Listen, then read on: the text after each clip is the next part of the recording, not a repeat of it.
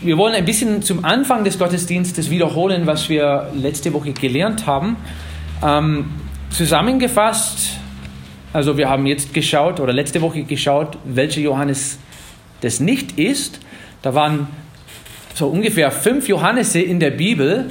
Aber wenn man, wenn man nicht aufpasst, man muss richtig schauen manchmal, welche Person ist hier gemeint und welcher Name gehört dahin. Äh, zum Beispiel, ich habe letzte Woche Jakobus erwähnt. Äh, Jakobus war auch einer von den Jüngern. Der war unterwegs mit Jesus. Aber das ist nicht gleich der Jakobus, der mal in der Gemeinde gearbeitet hat in Apostelgeschichte. Also dieser Jakobus wurde enthauptet gleich am Anfang der Gemeindezeit und dann ist Jakobus, der ziemlich viel gemacht hat in der Gemeinde und Gemeinde begleitet hat, das war der Bruder von Jesus. Da muss man immer aufpassen, welcher Name da ist und wer gemeint ist. Ähm, aber es ist nicht Johannes, der Vater von Petrus, nicht Johannes, der Verwandte von dem hohen Priester Anna und es ist auch nicht Johannes der Apostel, sondern Johannes der Täufer. Und wir haben angefangen, das letzte Woche anzuschauen. Wir haben natürlich auch im Alten Testament geschaut, denn es wurde auch in zwei Stellen mindestens im Alten Testament von Johannes den Täufer prophezeit. Weiß jemand zufälligerweise, welche zwei Spel äh, Stellen im Spiel kommen im Alten Testament? Friedrich? Könnt ihr zwei? Also.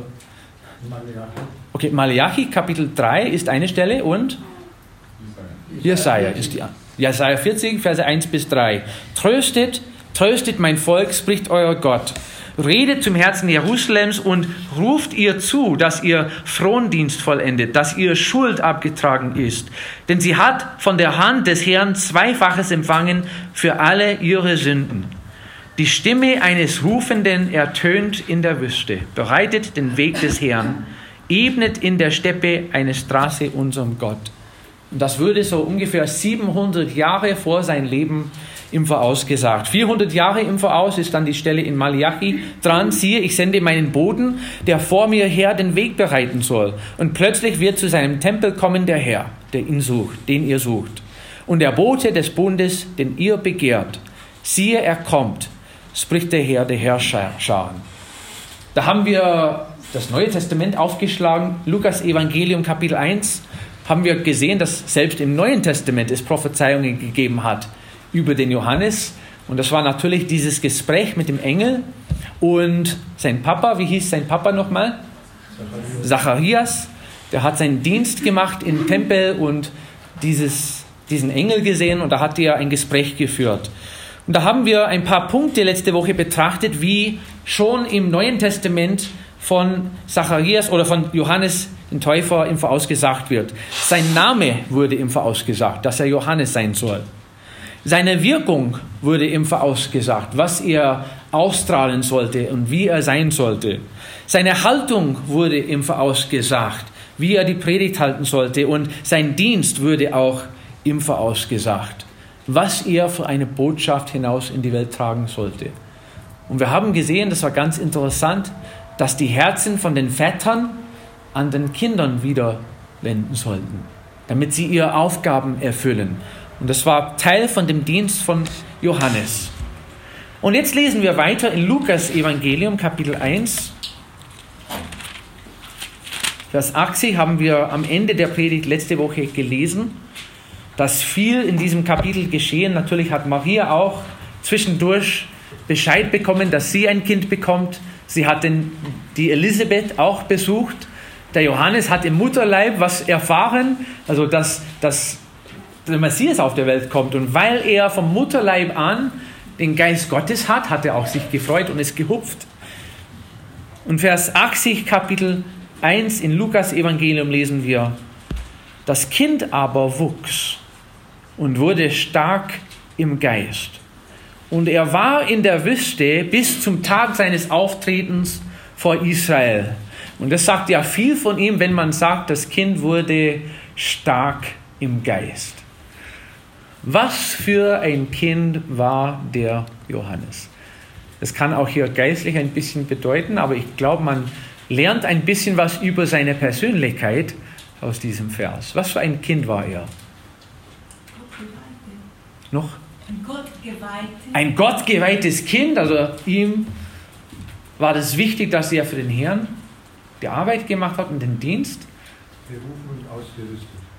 Gut ausgerüstet war er auch. Also stark im Geist. Ich lese vielleicht ein bisschen da rein, werden wir aber später sehen, dass er so war. Der war ein starker Charakter. Vielleicht war er temperamentvoll, also unter Kontrolle wahrscheinlich auch, aber der war kein weicher Mann, der einfach so aufgewachsen ist, der alles gemacht hat, was seine Freunde gesagt haben. Der war einer, der vom Geist Gottes vom Anfang an geleitet wurde und er hat auf die Stimme des Geistes Gottes aufgepasst und er hat das, getan, was wichtig war und richtig war, ohne dass er Gedanken darüber gemacht hat, was die anderen von ihm gehalten haben. Das haben wir auch zu sehen jetzt. Lassen wir die Stelle hier in Lukas Evangelium. Wir werden zurückkommen später. Aber schauen wir erstmal an, wie er sich gekleidet hat. Wie war sein Gewand? Wie war er von seiner Persönlichkeit? Da müssen wir Matthäus Evangelium Kapitel 3 anschauen, was ich ganz interessant gefunden habe. Wie ist er dann in seinem Dienst aufgetreten? Matthäus Evangelium Kapitel 3 und Vers 4. Wie hat er ausgesehen? Er aber, Johannes, hatte ein Gewand aus Kamelhaaren und einen ledernen Gürtel um seine Lenden, und seine Speise waren Heuschrecken und wilder Honig. Also, das ist kein normaler Mensch. Der ist nicht in der Stadt aufgewachsen, sondern in der Wüste. Der hat viel Zeit in der Wüste verbracht. Der war auch einer, der gerne draußen war. Und er hat eine besondere Kleider gehabt, einen besonderen Gewand. Wie hat er sich dann angezogen? Wie der Elia. Wie der Elia. Wir werden gleich den Vers anschauen. Warum ist es wichtig, dass er mit Kamelenhaare, so ein, ein Gewand aus Haare angezogen war? Sonnenschutz. Sonnenschutz, okay? Ja, wer in der Wüste ist, muss auch Sonnenschutz tragen. So eine Kälte in der Wüste. So eine Kälte vielleicht auch, aber okay, gibt es nicht anderer Stoff, was man anziehen kann als das ist, das ist kein angenehmer Kleider, was er jetzt anhatte. Äh, Jesus hat später darauf hingewiesen, vielleicht bevor wir im Alten Testament schauen, lesen wir, was Jesus dazu gesagt hatte in, wo ist es, Matthäus, Kapitel 11 und Vers 9. Da sehen wir einen Kontrast, den Jesus uns geben wollte über sein Gewand.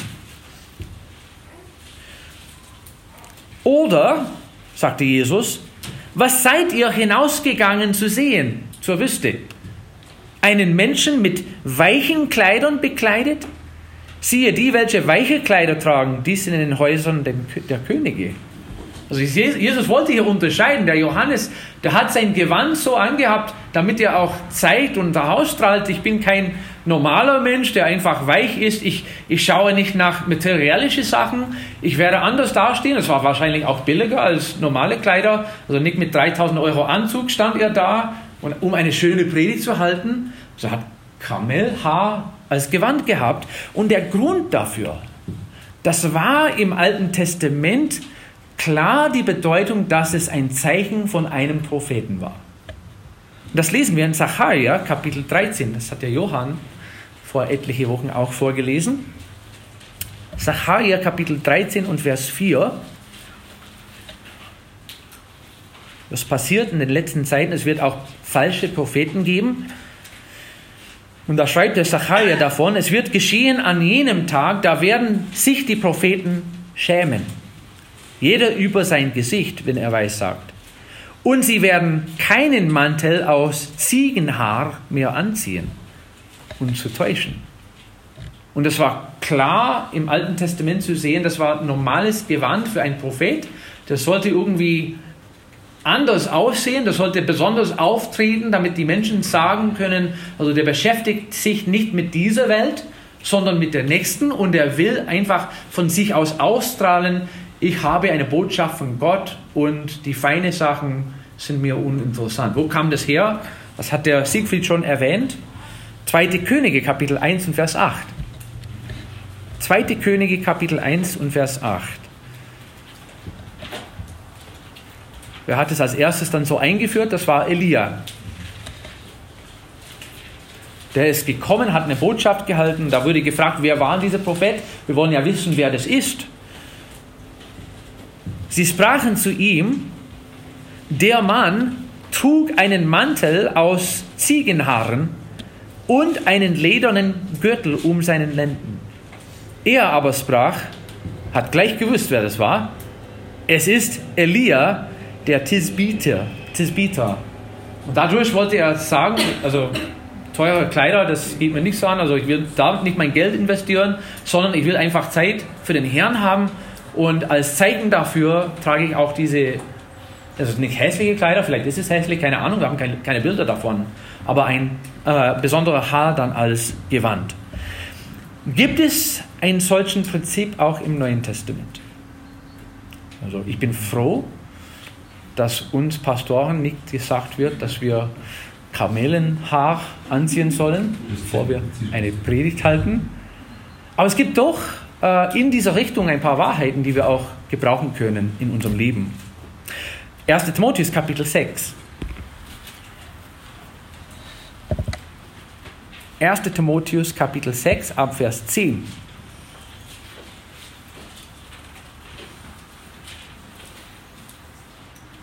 Denn die Geldgier ist eine Wurzel alles Bösen. Etliche, die sich ihr, ihr hingeben haben, sind vom Glauben abgeirrt und haben sich selbst viel Schmerzen verursacht. Du aber, o Mensch Gottes, fliehe diese Dinge, jage aber nach Gerechtigkeit, Gottesfurcht, Glauben, Liebe, Geduld, Sanftmut. Kämpfe den guten Kampf des Glaubens, ergreife das ewige Leben, zu dem du auch berufen bist und worüber du das gute Bekenntnis vor vielen Zeugen abgelegt hast. Und da wollte der Paulus dem Timotheus überführen und überzeugen, es ist nicht so wichtig, was man anhat, es ist nicht so wichtig, was man für ein Auto fährt, es ist nicht so wichtig, was man für ein Haus gekauft hat oder wo man im Urlaub fährt. Wichtig ist, dass wir nach Gerechtigkeit jagen. Und das war an Johannes, dem Täufer, gleich zu sehen. Er hat sich nicht mit dieser Welt beschäftigt. Der hat einen besonderen Auftritt gehabt und auf einmal stand dieser starke Mann da und hat auch eine starke Predigt gehalten. Und bevor er zum ersten Mal seinen Mund aufgemacht hat, hat die Predigt angefangen. Denn er hat einen Mantel aus Kamelhaar angezogen gehabt. Wir lesen auch in diesem Vers, jetzt schauen wir wieder Matthäus Kapitel 3 an, dass er auch eine besondere Diät gehabt hat. Was nicht so meins wäre, lesen wir nochmal den ganzen Vers. Er aber, Johannes, hatte ein Gewand aus Kamelhaaren und einen ledernen Gürtel um seine Lenden und seine Speise waren Heuschrecken. Heuschrecken und wilder Honig.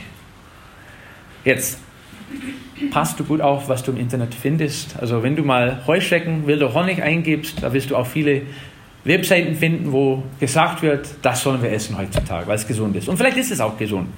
Äh, Ich kenne Leute hier im Raum, die mal Heuschrecken gegessen haben. Möchte jemand sich freiwillig melden? Wer hat es schon mal gemacht? Okay. Wann hast du das gemacht? Sommerfreizeit letztes Jahr haben wir ein Spiel gehabt und da müssten die Jugend, müssten nicht, also die haben sich freiwillig dafür angemeldet, äh, aber da sollten sie auch Heuschrecken essen. Und wie hat es geschmeckt? Walnüsse? Keine Ahnung. Walnüsse, okay. Ich habe nicht probiert. Äh, Bernd? Ja, für mich haben sie ein bisschen wie Strauch geschmeckt. Das, war, das war in der Metro da, das war ein Stand gehabt, das neue Food. Aha. Eigentlich ist es nicht ungesund, es ist nur ekelhaft, wenn man das anschaut und es essen soll. Aber es, ungesund ist es nicht. Hat jemand noch Heuschrecken gegessen? Ich weiß von noch einem hier im Zimmer. Der meldet sich aber nicht. Levi hat es auch gemacht. Starker Mann. Ich, ich hätte das nicht machen können. Aber das war eine interessante Geschichte. Aber jetzt ist die Frage, warum hat Johannes der Täufer Heuschrecken und wilder Honig gegessen? Und ich glaube, es ist auch ein ganz einfacher Grund. Es kostet nichts. Wenn man in der Wüste lebt, braucht man auch was zum Essen. Da hat er wahrscheinlich nicht so viel Geld verdient, oder? Da hat nicht viel gehabt. Also hat keine normale Arbeitsstelle gehabt, hat viel Zeit mit dem Herrn verbracht, natürlich, aber es ist nicht so, dass der Herr goldene Münzen runterschickt vom Himmel, dass, damit man zu McDonalds fahren kann. Da musste auch was essen. Und in der Wüste gab es auch viel zu essen. wenn man weiß, wo man schauen soll, wenn man wilder Honig findet, wenn man Heuschrecken findet und sagt, weißt du, mir ist es egal, wo ich heute esse, solange ich was zum Essen habe, denn es ist alles geheiligt durch das Wort Gottes und Gebet, so wie das in Timotheus steht. Äh, das war ein günstiges, wenn nicht kostenloses Essen. Und er hat gemeint, ich muss mich jetzt nicht darum beschäftigen, mit Sachen in dieser Welt. Es, ist, es steht frei zur Verfügung da. Es schadet nichts, wenn ich das esse. Es war eine besondere Diät, was er gehabt hat. Ja, genau, keine Ahnung, wie er das gemacht hat. Äh, aber interessant ist, die Menschen haben gewusst, wie er gelebt hat. Das war in seinem Leben sichtbar. Es ist nicht so, dass er sich versteckt hat in der Wüste. Die Menschen sind dann rausgegangen zur Wüste und vielleicht haben sie mal eine Brotzeit miteinander verbracht und gehabt. Und weißt du, jeder macht sein, seine Brotzeitkiste auf und der eine hat einen Fisch dabei und ein Brot und wer weiß, ein Weißwurst vielleicht. Na, damals nicht, wir haben kein Schweinefleisch gegessen. Äh, aber jeder hat sein Essen mitgebracht und Johannes, der hat seine Brotzeitkiste aufgemacht und da waren ein paar Heuschrecken drin. Keine Ahnung, was er am dem Vormittag gesammelt hatte, aber jeder hat gewusst, das ist ein besonderer Kerl, der jetzt seinen Dienst macht und er hat einen Ruf gehabt, nicht als weicher Mann, nicht als weicher Prediger, sondern als ein Mann, der in der Wüste viel Zeit gebracht hat und einfach sich für den Dingen Gottes interessiert hat und keine Gedanken gemacht hat um das jetzige Leben. Und Jesus hat später immer wieder darauf hingewiesen, was wolltet ihr erfahren? Ihr seid nicht da zur Wüste gegangen, um eine sanfte, schöne Predigt zu halten. Also ihr habt gewusst, wie der Johannes ist und wie er predigt und wie er sich verhält. Und es ist auch ganz wichtig so, denn er hat sich dem Herrn geweiht. Und er hat viel Zeit mit ihm verbracht und ihm war auch wichtig, Gottes Botschaft rüberzubringen. Und es war ein zugängliches Essen und sollte zeigen, dass er nicht so mit weltlichen Bequemlichkeiten beschäftigt war. Aber jetzt bleiben wir hier kurz in Matthäus Evangelium Kapitel 3 und lesen wir Vers 1. In jenen Tagen aber erscheint Johannes der Täufer und verkündigt in der Wüste von Judäa. Und wie schon gesagt, worden ist, dieser Auftritt war merkwürdig. Der ist mit keiner weicher Botschaft aufgetreten, keiner weicher Predigt. Der hat mit Vollmacht gepredigt und auf einmal hat er auch Leute gehabt, die ihm nachgefolgt sind, die zu ihm gegangen sind, die die Botschaft gehört haben, verstanden haben und angenommen haben. Aber es ist vielleicht die wichtigste Frage für heute und damit werden wir auch uns beschäftigen. Was war die Botschaft von Johannes dem Täufer?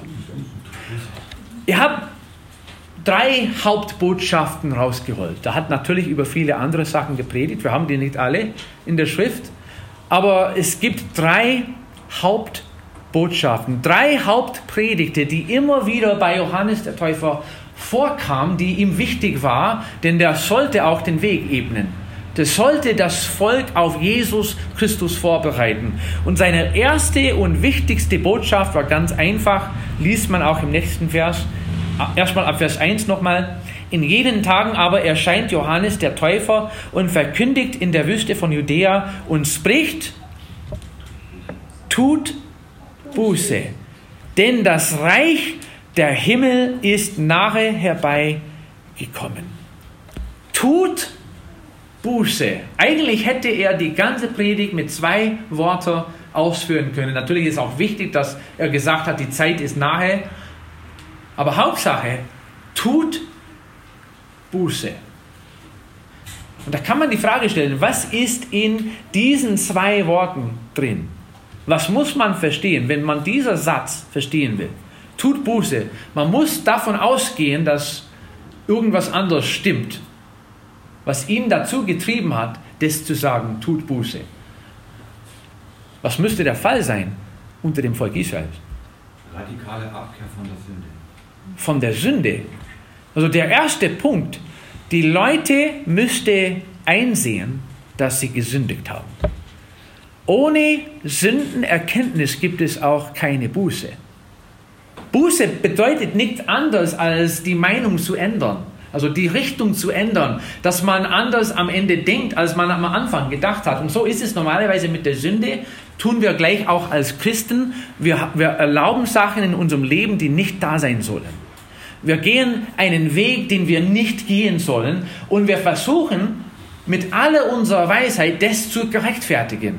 Und zu sagen damit, das ist nichts so schlimm, was ich jetzt mache. Es gibt ja viele Arten und Weisen, wie wir das machen. Wir schauen andere Gemeinden an, wir schauen andere Leute an in der Gemeinde. Wir zeigen immer auf Sünden, die noch schlimmer sind, wie das, was wir gerade begangen haben, aber wir sind nicht überzeugt, dass das, was wir gemacht haben, falsch ist.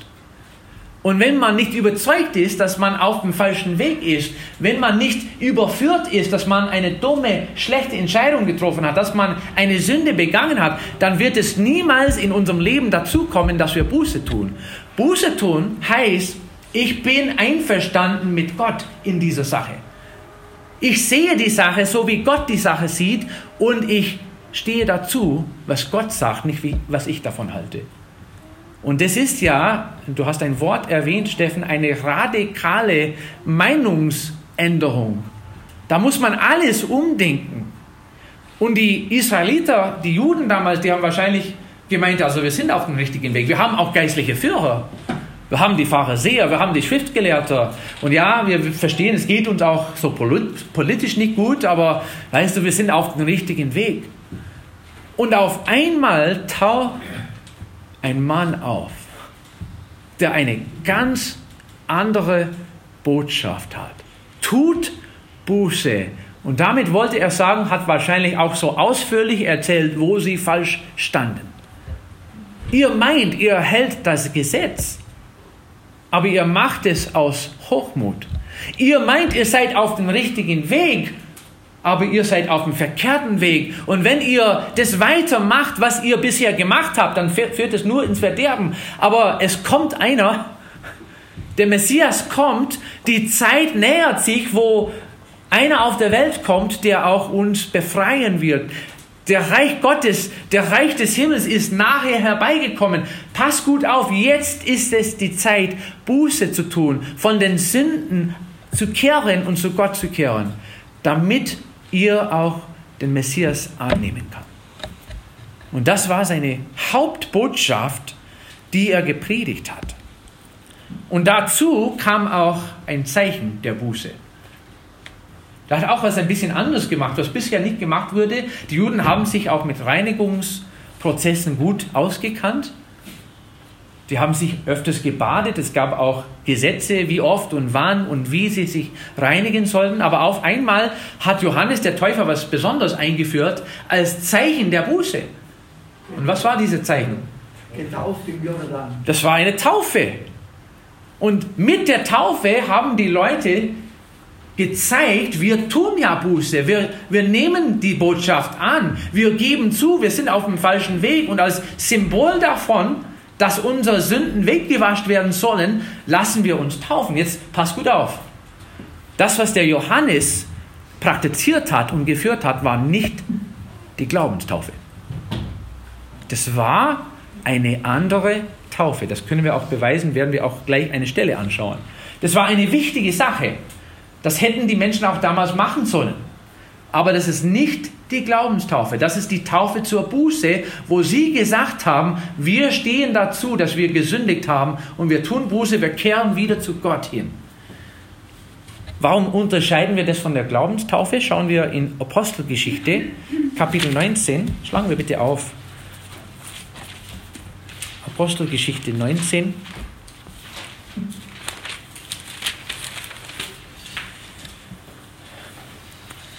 Es geschah aber, während Apollos in Korinth war, dass Paulus, nachdem er die äh, höher gelegenen Gebiete durchzogen hatte, nach Ephesus kam. Und als er einige Jünger fand, sprach er zu ihnen, habt ihr den Heiligen Geist empfangen, als ihr gläubig würdet? Und ich weiß nicht, ob ihr das schon mal erfahren habt. Ein geistliches Gespräch mit jemandem zu führen, am Anfang ist richtig schön und auf einmal mitten im Gespräch merkt man, wir reden von zwei verschiedenen Sachen hier. Also wir, wir haben doch vielleicht gleich im Sinn was, aber wir reden von zwei unterschiedlichen Themen. irgendwas stimmt nicht. Und da hat er das gemerkt und dann deutlich eine Frage gestellt. Was war die Frage? Habt ihr den Heiligen Geist empfangen, als ihr gläubig würdet? Und das passiert auch jetzt, haben wir letzte Woche auch betrachtet, in unserer jetzigen Zeit, als ein Mensch oder wenn ein Mensch zu dem Punkt kommt, wo die Entscheidung getroffen wird, wo man im Glauben zu Jesus kommt und sagt, das nehme ich an, dann zu diesem Zeitpunkt empfängt man den Geist Gottes. Und deswegen wollte der Paulus hier rausfinden, was ist. Sie antworteten ihm nicht, wir haben nicht einmal gehört, dass der Heilige Geist da ist. Ach so, die haben irgendwas mit der Lehre verpasst und die waren nicht schuld daran, also die haben versucht, das zu praktizieren, was sie gewusst haben, aber die haben nicht die ganzen Infos gehabt. Es hat bisher keiner die Zeit mit denen genommen, um zu erzählen, was Jesus getan hat und was die Glaubenstaufe ist und wie es ist mit dem Heiligen Geist. Die haben einfach uninformiert das weiter praktiziert, was sie gewusst haben. Und er sprach, er sprach zu ihnen, worauf seid ihr denn getauft worden? Sie aber erwiderten auf die Taufe des Johannes. Ha. Die waren unterwegs irgendwann mal, die haben vielleicht von Johannes selber eine Predigt gehört, die waren auch überzeugt, das ist die richtige Botschaft und die haben auch Buße getan. Und die haben dadurch auch die Taufe gemacht. Aber das war der letzte Punkt, wo sie weiter in der Lehre gekommen sind.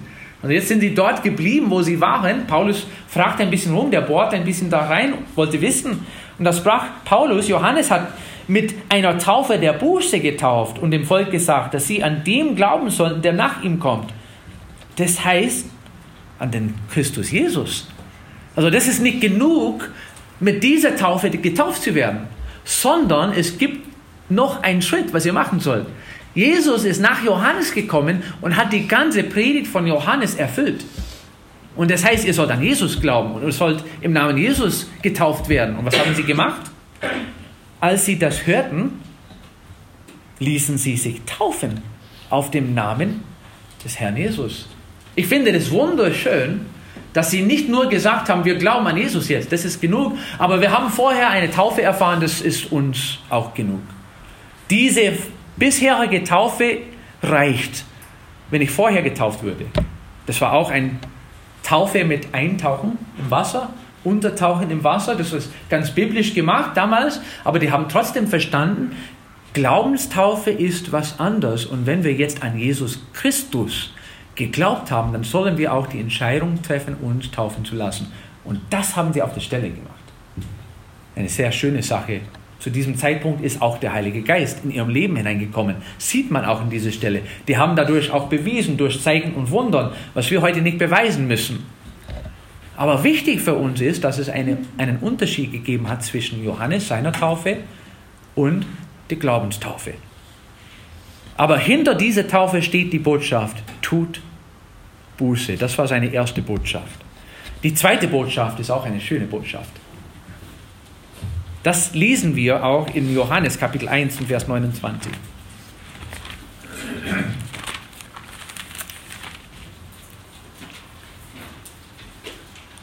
Jesus hat sich gerade von Johannes taufen lassen. Es ist öfters gefragt worden, warum hat Jesus sich taufen lassen, wenn er keine Buße tun müsste. Aber das hat er als Vorbild für uns gemacht, einfach um den Willen Gottes in die Welt sichtbar zu machen. Er hat diesen ganzen Prozess durchgemacht für uns. Aber im Vers 29, nach dieser Taufe, also einen Tag später, am folgenden Tag, sieht Johannes Jesus auf sich zukommen und spricht, siehe das Lamm Gottes, das die Sünde der Welt hinwegnimmt. Das ist der, von dem ich sagte, nach mir kommt ein Mann, der vor mir gewesen ist, denn er war eher als ich. Und Johannes hat als zweite Botschaft immer wieder gesagt, siehe das Lamm Gottes. Die Buße ist etwas, was von unserer Seite sichtbar ist. Also das ist dieser Schritt, was wir machen sollen, wo wir sagen, ich habe gesündigt, ich nehme das an, ich nehme in Einsicht an, dass ich auf dem falschen Weg bin und ich kehre wieder um, ich gehe wieder zu Gott. Also das ist alles, was von unserer Seite aus sichtbar ist. Aber was bringt es, wenn es von Gottes Seite aus keine Vergebung ge gegeben werden kann? Und deswegen lesen wir auch in der Schrift immer wieder von einem Blutopfer.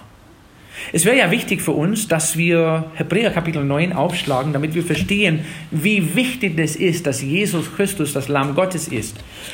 Ich finde es toll, der Johannes hat natürlich nicht alles verstanden über Jesus. Manchmal meinen wir, die Propheten in der Bibel, die haben alles kapiert, die haben alles verstanden, die haben so viel Weisheit erzählt, vom Geist Gottes getrieben, da müssen sie alles in ihrem Kopf so geordnet haben können. Und ich lache immer, wenn ich in Daniel lese, der hat mal eine Prophezeiung bekommen und dann hingeschrieben und dann hat er sich an den Engel gewendet und gesagt, was soll das bedeuten? Der hat selber keine Ahnung gehabt, also musste ihm auch gesagt werden.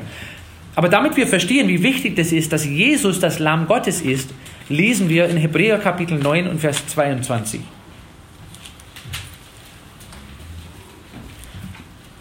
Und fast alles wird nach dem Gesetz mit Blut gereinigt.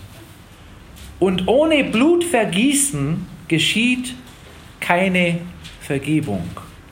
So ist es auch notwendig, dass die Abbilder, die im Himmel befindlichen Dinge hierdurch gereinigt werden, die himmlischen Dinge selbst aber durch bessere Opfer als diese.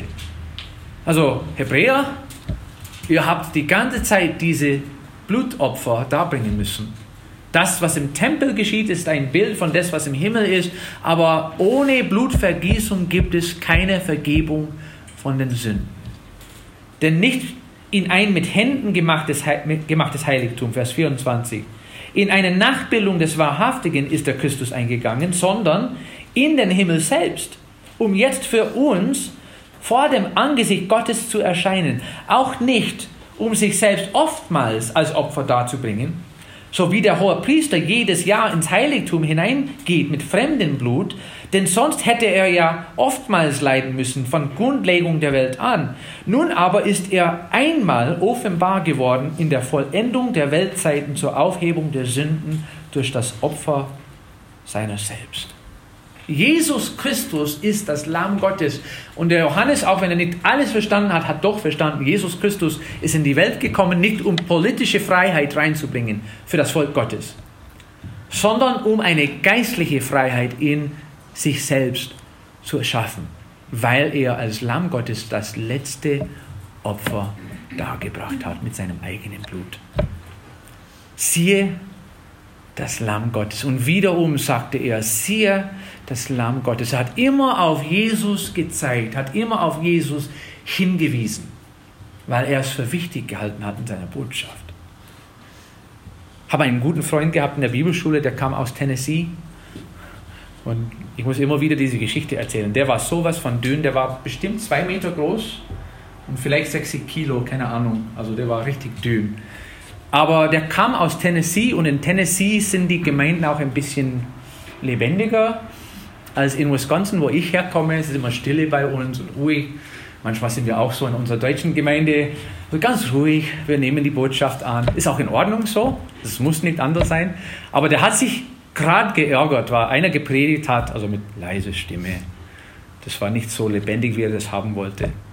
Und am nächsten Abend sollte er die Andacht halten. Und der, wie hieß der? Rick Rose, genau.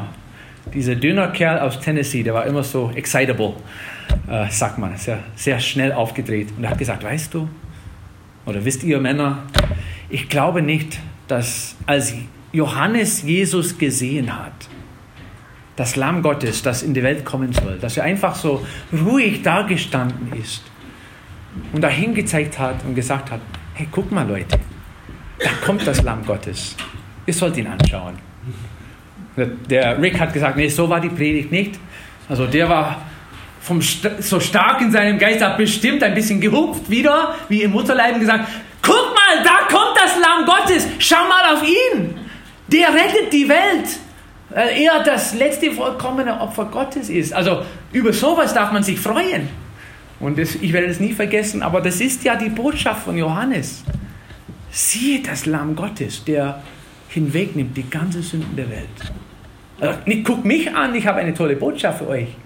Ich habe besondere Kleider. Wer von euch hat so ein schönes Gewand? Nein? immer wieder auf Jesus hindeutet. Und das ist ja seine letzte Botschaft, die wir heute betrachten werden. Erstmal haben wir gesehen, tut Buße. Zweitens, sieh das Lamm Gottes. Und die dritte Botschaft war auch ganz einfach. Jesus ist größer als ich. Jesus ist größer als ich. Weißt du, vom Anfang an hat der Johannes gewusst, auch wenn ich ein großartiger Prediger bin, und ich glaube nicht, dass er so gedacht hat. Aber vom Anfang an, als er vor eine Menge Leute gestanden ist und die Predigt gehalten hat und die alle Zuhörer anschauen konnte, weißt du, es ist ganz lockend für einen Prediger, wenn in einer großen Gemeinde gepredigt werden kann ich habe auch mal von Freunden gehört, weißt du, ich war in einer Gemeinde, die haben 600 Leute gehabt. Ja, ist das wichtig? Also, solange Leute da waren, die mit offenen Herzen die Botschaft gehört haben, in Ordnung so. Aber der Johannes hat vom Anfang an gleich gewusst, worum das geht. Und deswegen sagt er in Matthäus Kapitel 3, Vers 11 und Vers 12, ich taufe euch mit Wasser zur Buße, der aber nach mir kommt, ist stärker als ich, sodass ich nicht würdig bin, ihm die Schuhe zu tragen. Der wird euch mit Heiligen Geist und Feuer taufen. Er hat die Wurfschaufel in seiner Hand und wird seine Tenne gründlich reinigen und seinen Weizen in die Scheune sammeln. Die Spreu aber wird er verbrennen mit unauslöschlichem Feuer. Vers 7, Markus Kapitel 1. Und er verkündigte und sprach, es kommt einer nach mir, der stärker ist als ich, und ich bin ihm nicht würdig, ihm gebückt seinen Schuhriemen zu lösen. Der Johannes hat verstanden, wo es lang geht. Es dreht sich nicht um ihn, sondern der hat verstanden, es dreht sich um Jesus Christus. Und mir ist es auch egal, wenn er auf die Welt kommt und meine Jünger zu sich holt. Das geht mir nicht an. Ich bin halt froh, dass Jesus verherrlicht werden darf. Johannes Kapitel 1, Vers 15. Johannes legte Zeugnis ab von ihm, von Jesus. Er rief und sprach, dieser war es, von dem ich sagte, der nach mir kommt, ist vor mir gewesen, denn ich war eher als ich. Es handelt sich hier um eine geistliche Wahrheit. Mein Dienst ist unwichtig im Vergleich zu dem Dienst, den Jesus machen wird. Und deswegen auch später kamen etliche von seinen Jüngern zu Jesus, äh, zu Johannes. Weißt du, Johannes war vor Jesus da. Auf einmal ist Jesus auch im Land und hat seinen Dienst angefangen. Und was ist die natürliche Folge davon? Johannes hat den Weg vorbereitet auf Jesus hin und es ist die natürliche Folge davon, dass die junge Johannes den Kopf drehen und die Richtung schauen. Ja, kommt eine neue Botschaft. Und Johannes sagt die ganze Zeit, guck mal dahin, guck mal dahin. Natürlich gehen die Jünger dann von Johannes zu Jesus und auf einmal wird die Menge immer wieder kleiner bei Johannes. Und etliche von Johannes, seine Jünger, sind zu ihm gekommen. Johannes Kapitel 3, Vers 26. Sie kamen zu Johannes und sprachen zu ihm, Rabbi oder Lehrer, der, welcher bei dir war, jenseits des Jordan, für den du Zeugnis abgelegt hast, siehe, der tauft. Und jedermann kommt zu ihm. Pass gut auf, Rabbi. Vielleicht merkst du das überhaupt nicht, aber deine Gemeinde wird kleiner. Also deine Zuhörer werden weniger. Pass gut auf. Was machen wir hier falsch und warum ist es dir egal, dass die alle Zuhörer jetzt rüber zu Jesus gehen? Und er hat eine tolle Antwort gegeben. Jesus, äh, Johannes antwortete und sprach, ein Mensch kann sich nichts nehmen, es sei denn, es ist ihm vom Himmel gegeben. Ihr selbst bezeugt mir, dass ich gesagt habe, nicht ich bin der Christus, sondern ich bin vor ihm hergesandt. Wer die Braut hat, der ist die Bräutigam.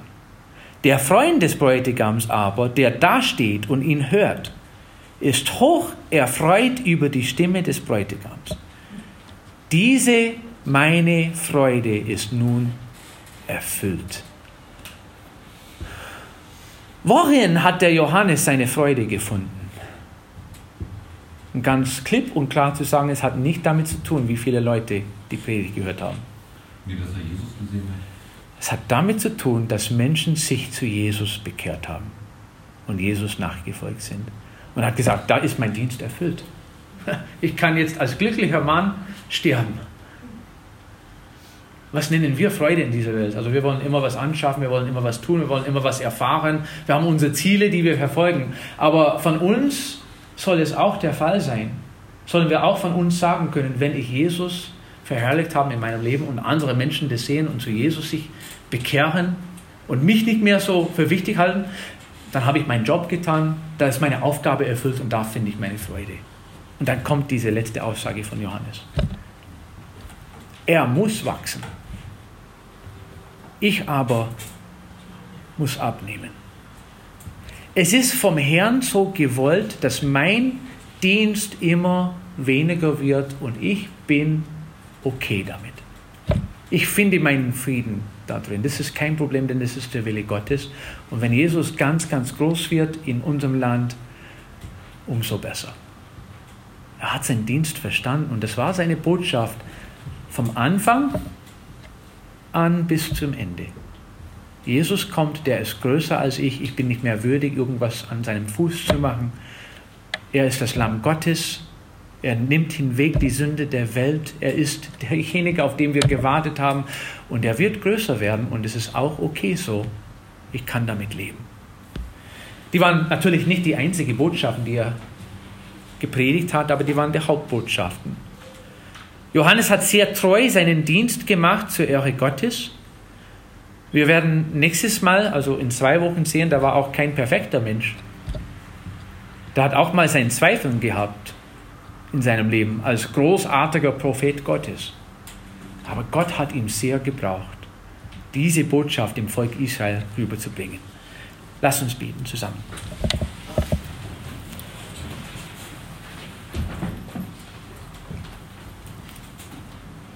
Herr, ich danke dir für solche Vorbilder in deinem Wort.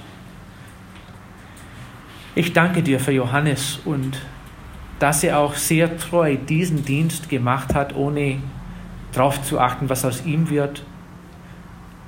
Wir wissen schon im Voraus, dass er sein Leben gegeben hat wegen seinem Dienst, Herr. Aber ich danke dir sehr, dass er einfach sich so mit dir beschäftigt hat, dass die Welt ihm unwichtig war. Ich danke dir für seine Persönlichkeit. Manche haben vielleicht gemeint, das ist zu stark für mich, so eine Predigt will ich nicht annehmen.